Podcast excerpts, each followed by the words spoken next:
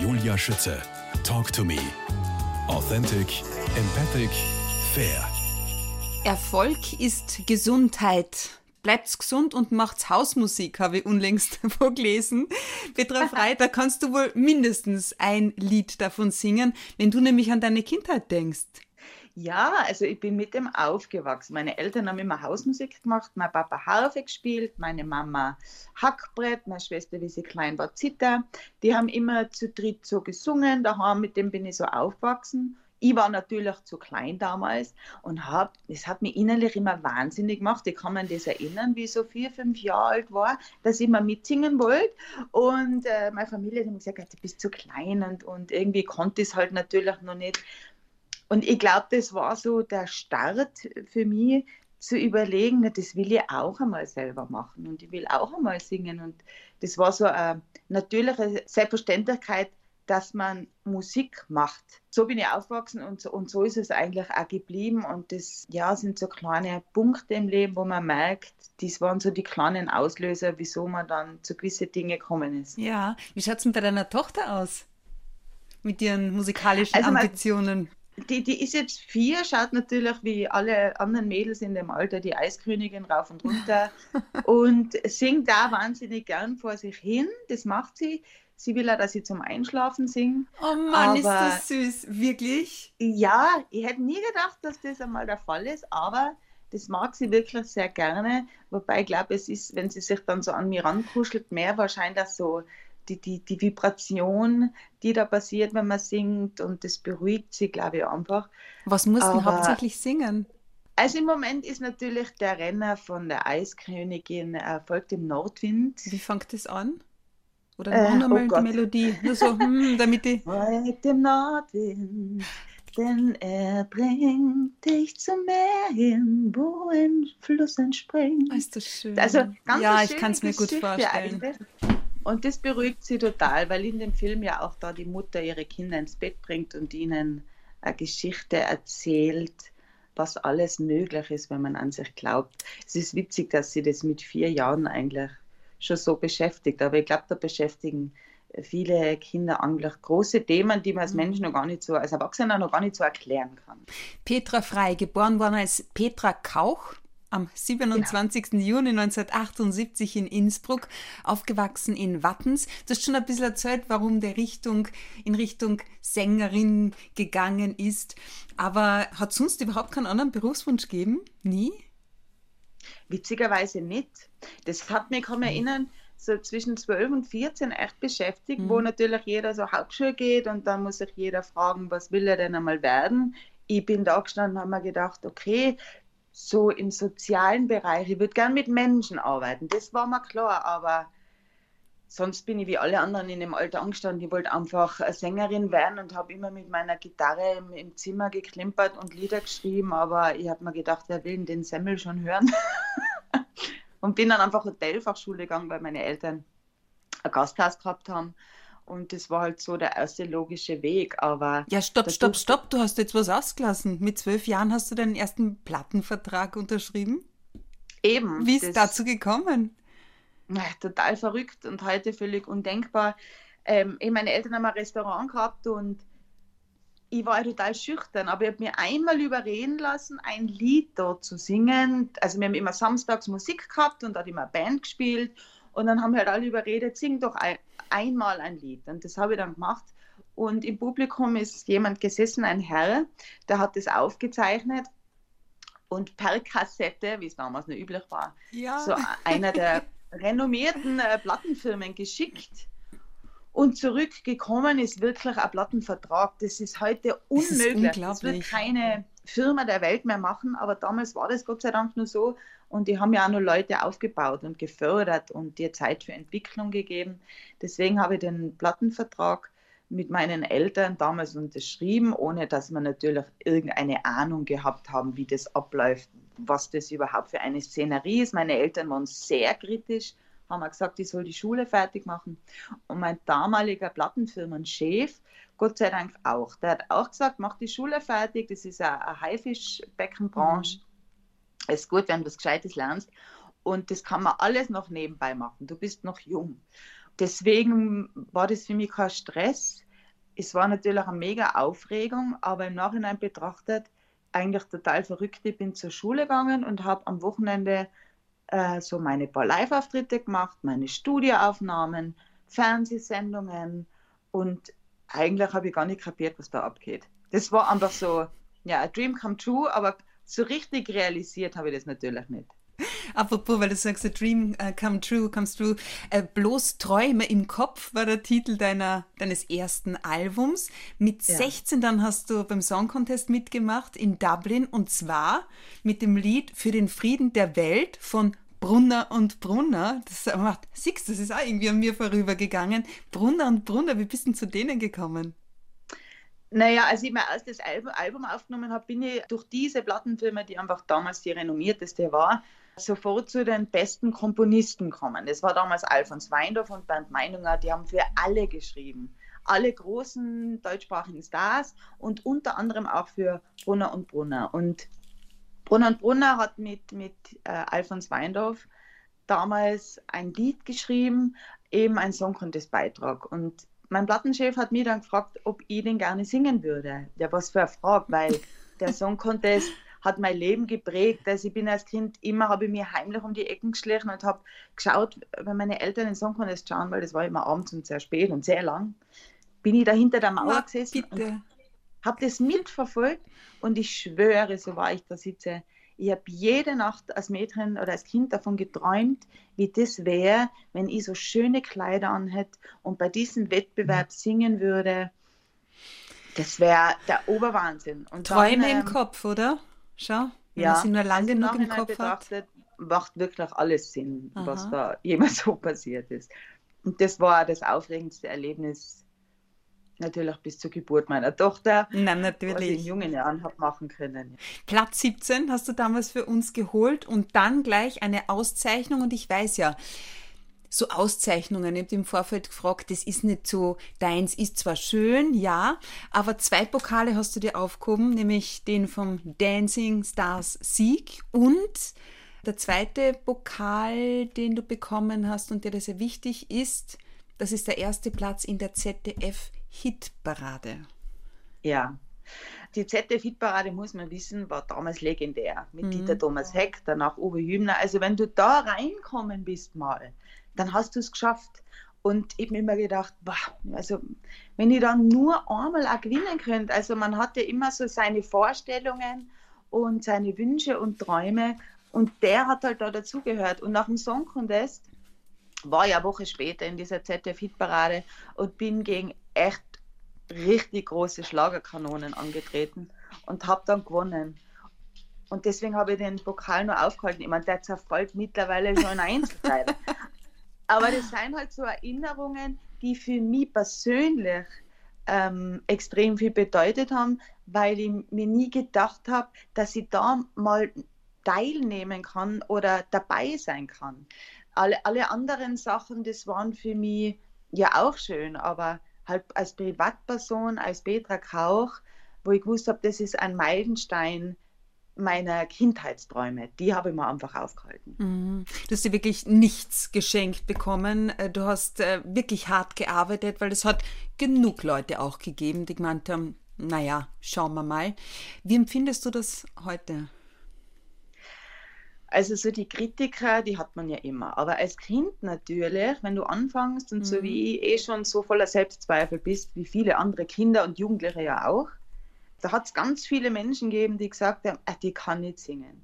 Dann war immer Gesangsunterricht bei einem Lehrer in einer Musikschule, der hat gesagt, na also, das wird nie und nimmer was.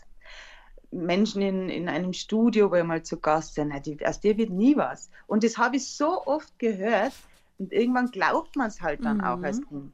Und ich war damals so ein, äh, der Meinung, oder auch Journalisten, die über mich herzogen sind in der Zeit, wo ich zum Song Contest gefahren bin, die kleine Landbumeranze, was will die da? Und ich war immer der Meinung, als, als junges Mädchen, boah, also wenn die das sagen, dann muss ich noch mehr lernen, dann muss ich irgendwie noch besser singen, dann muss ich hart dran arbeiten. Hast du, mich, das hast du eigentlich wirklich einmal einen, einen Gesangsunterricht genommen oder bist du so ein Naturtalent? Also richtigen Gesangsunterricht nie, aber natürlich, wenn du mit zwölf anfängst, in einem Studio zu arbeiten, stundenlang, mhm. dann kriegst du ja auch sogenanntes Coaching.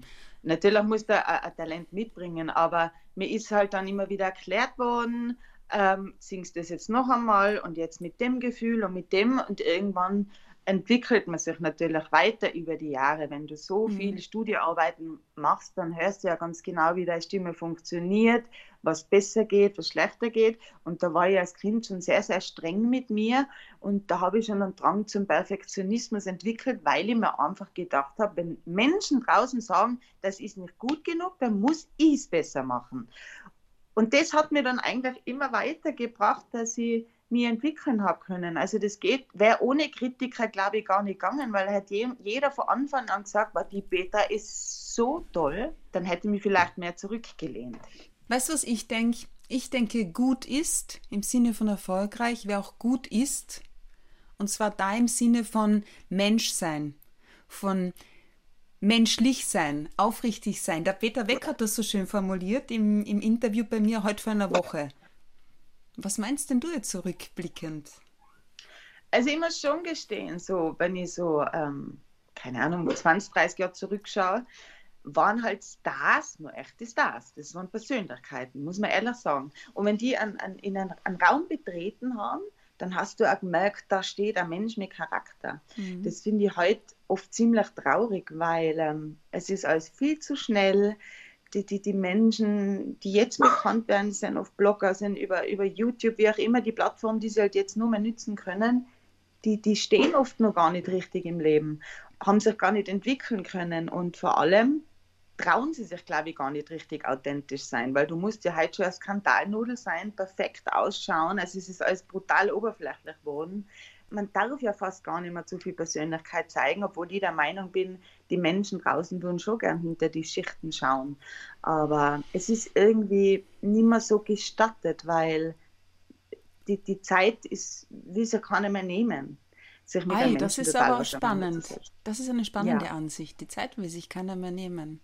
Ja, das sehe ich halt so. Ja, oh ja, das hat schon was. Aber auch apropos Zeit. Petra Frei, Du hast's gut.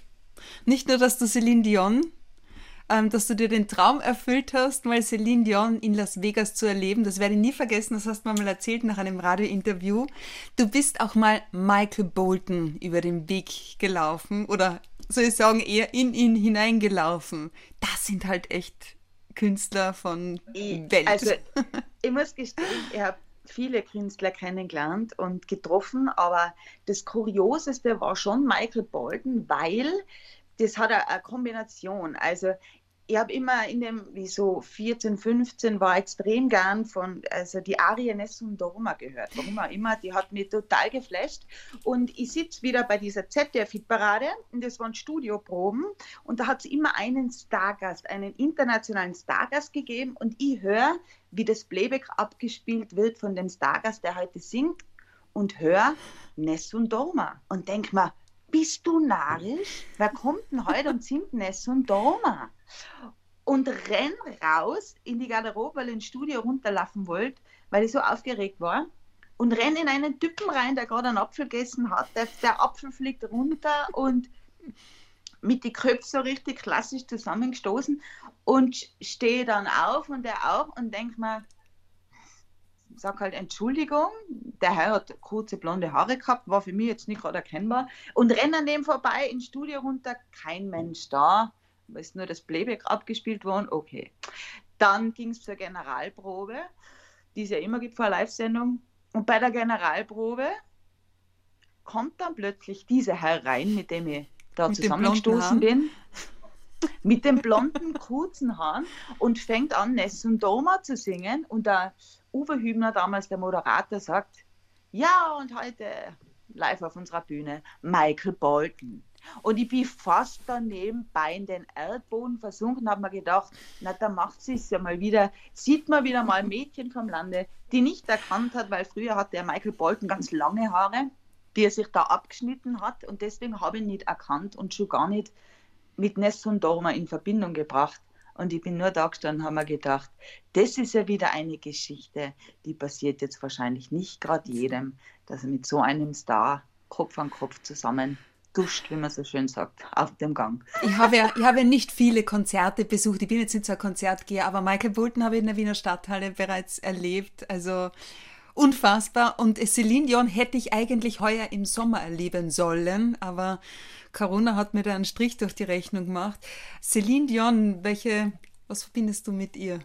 Den Song Contest, also den Eurovision Song Contest, weil ah. da habe ich Celine Dion zum ersten Mal, zum ersten Mal gesehen als sie Ne Party Pas Moi, wie das geheißen hat, gesungen hat. Und ich, ich kann mir an diese, also dieses Gefühl meiner Kindheit ist sofort auf Knopfdruck abrufbar. Ich habe gesehen, wie die da gesungen hat, ich habe gesehen, wie die da gewonnen hat und habe mir gedacht, bist du narrisch, wie singt die Frau? Und von da an war die in meinem Kopf natürlich schon ein Star, weil sowas hat es in der Zeit damals nicht gegeben. Die ist raus, hat alles niedergesungen und äh, ja, das war's.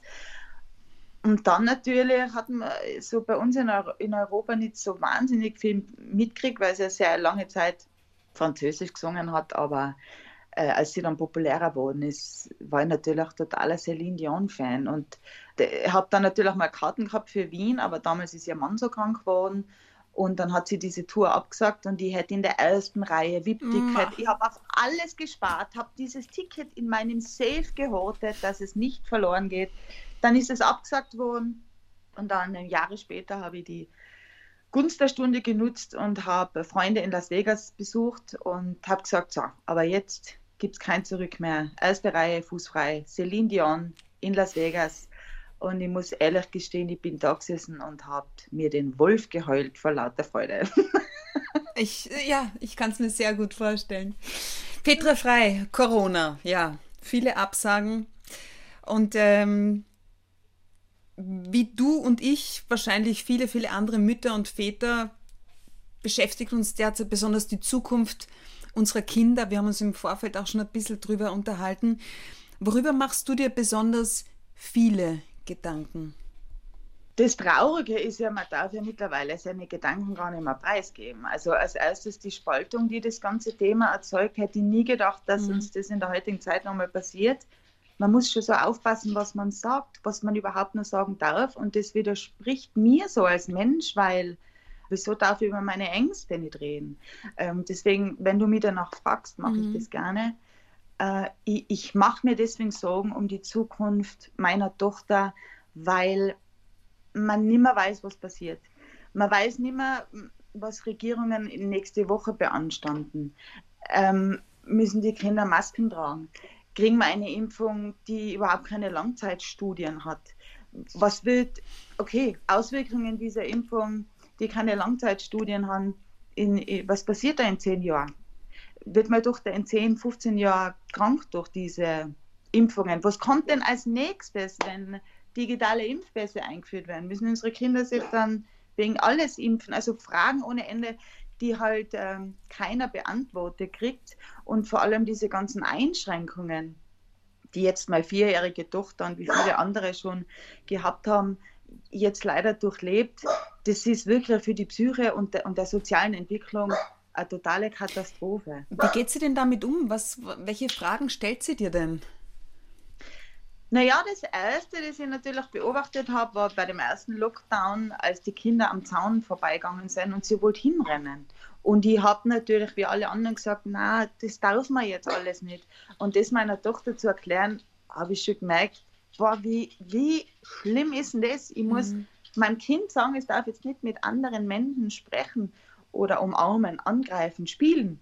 Die natürlichste Sache der, der Welt, die Kinder natürlich ausleben wollen sie hat mir dann immer wieder Fragen gestellt, die ich ihr so nicht sagen wollte. Ich wollte meinem Kind nicht sagen, du musst jetzt aufpassen, weil wenn du diesen Mensch, dich diesem Mensch näherst, wird er krank und kann sterben.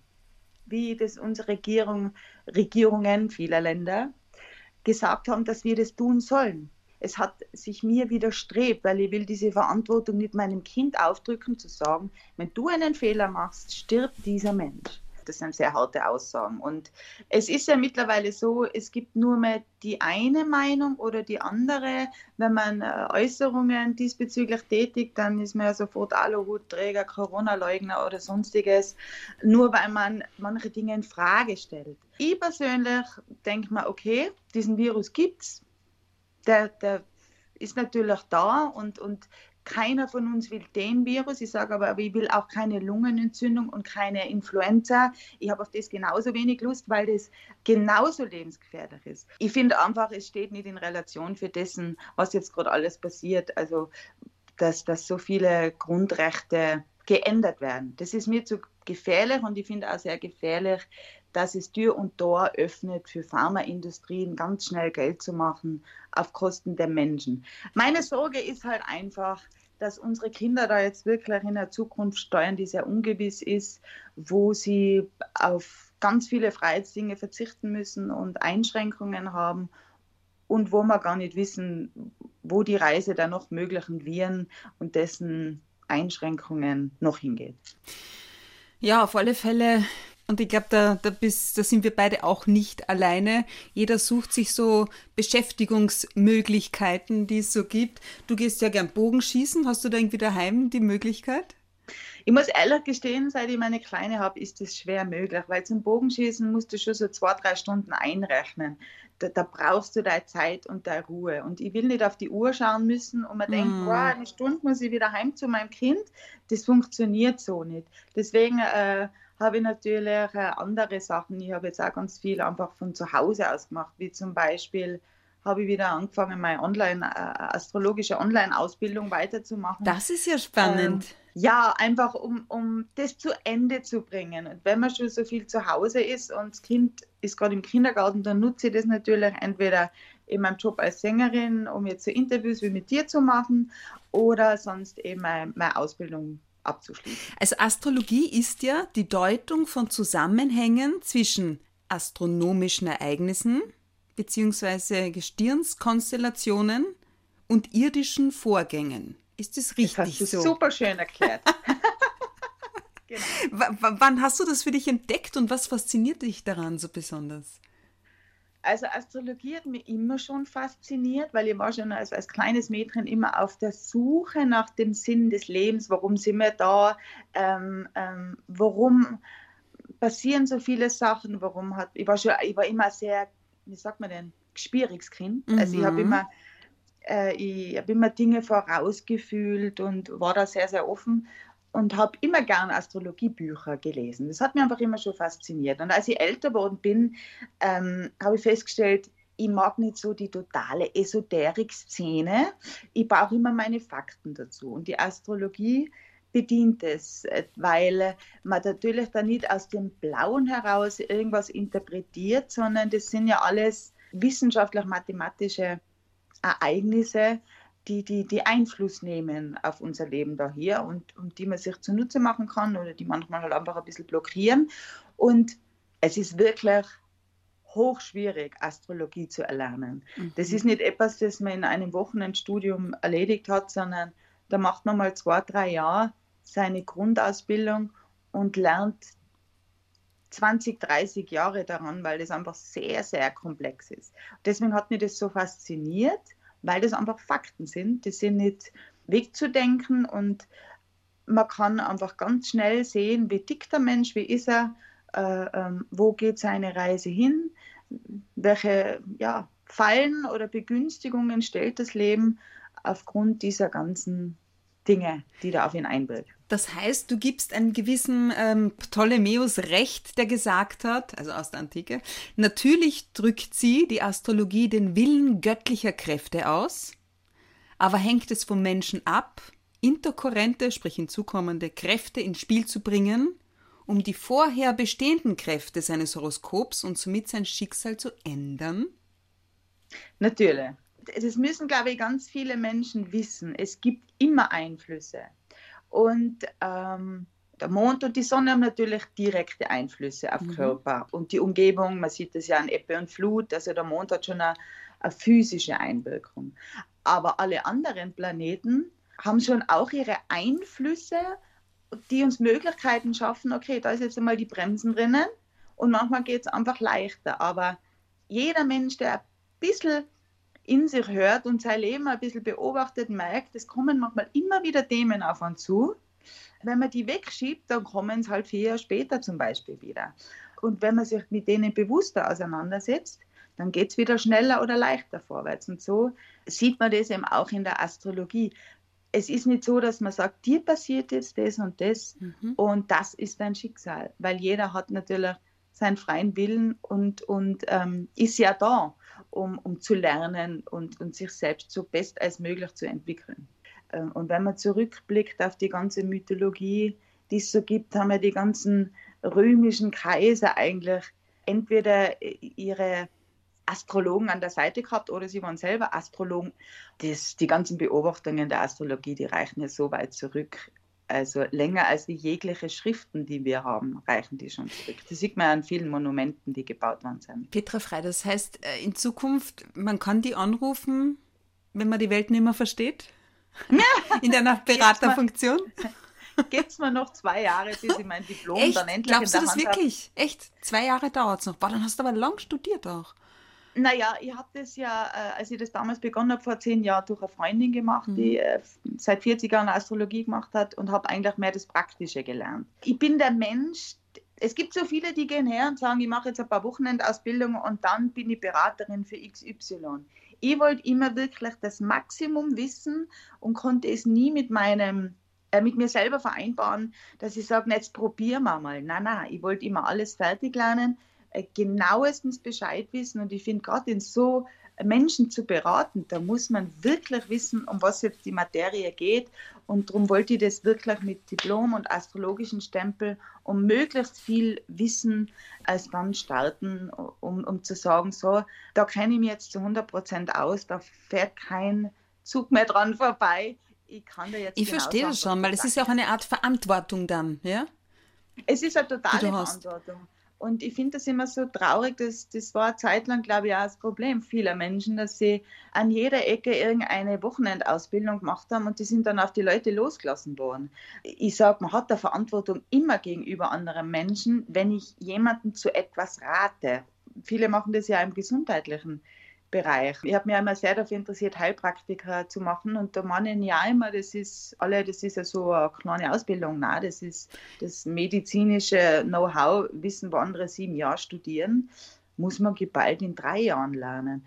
Und äh, man, man muss einfach aufpassen, man muss sich verdammt gut auskennen, dass man Menschen beratet, weil ich finde, das ist man denjenigen schon schuldig. Ja.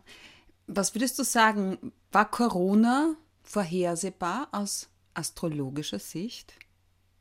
Das kann ich ehrlich gesagt noch gar nicht sagen, weil so weit bin ich noch nicht in der astrologischen Deutung, dass ich mir Mhm. mundan, mundan äh, Horoskope erstellen kann. Also ich tüftel noch ein Geburtshoroskop herum.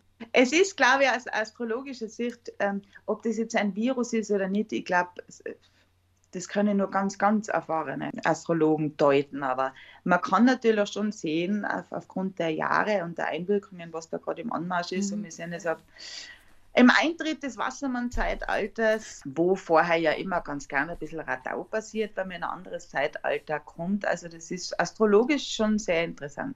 Ja, warum besonders?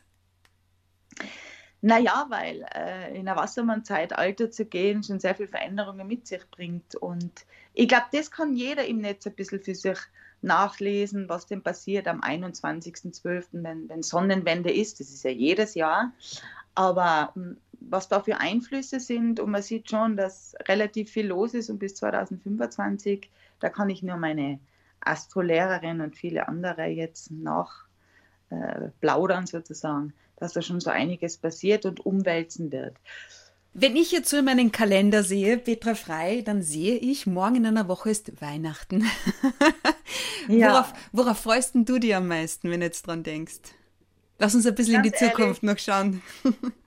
Also Weihnachten freue ich mich einfach immer drauf, weil, weil meine Kleine, diese Augen, wenn die vom Christbaum steht und das Christkindl da ist, das ist unersetzbar und, und, und da freut man sich so mit. Natürlich sitzen wir immer äh, im Haus mit der ganzen Familie auch zusammen. Also das ist mittlerweile schon eine kleine Familie, also meine Eltern, meine Schwester, unsere Kinder und ich. Und das sind so innige Momente, die, die, die machen schon das Leben aus, dass man die Zeit dann hat, dieses Ritual, das so schön erfunden worden ist, zu feiern und, und miteinander zu verbringen. Mit Hausmusik bei euch?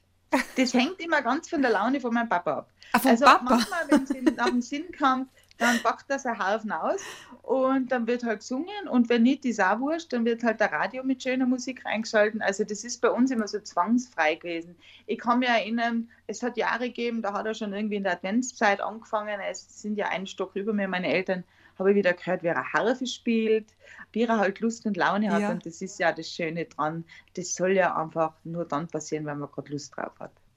Petra Frei, danke schön für deine Zeit und deine Offenheit. Alles Gute für dich und deine Familie. Liebe Grüße auch an die Zoe und frohe Weihnachten nach Tirol.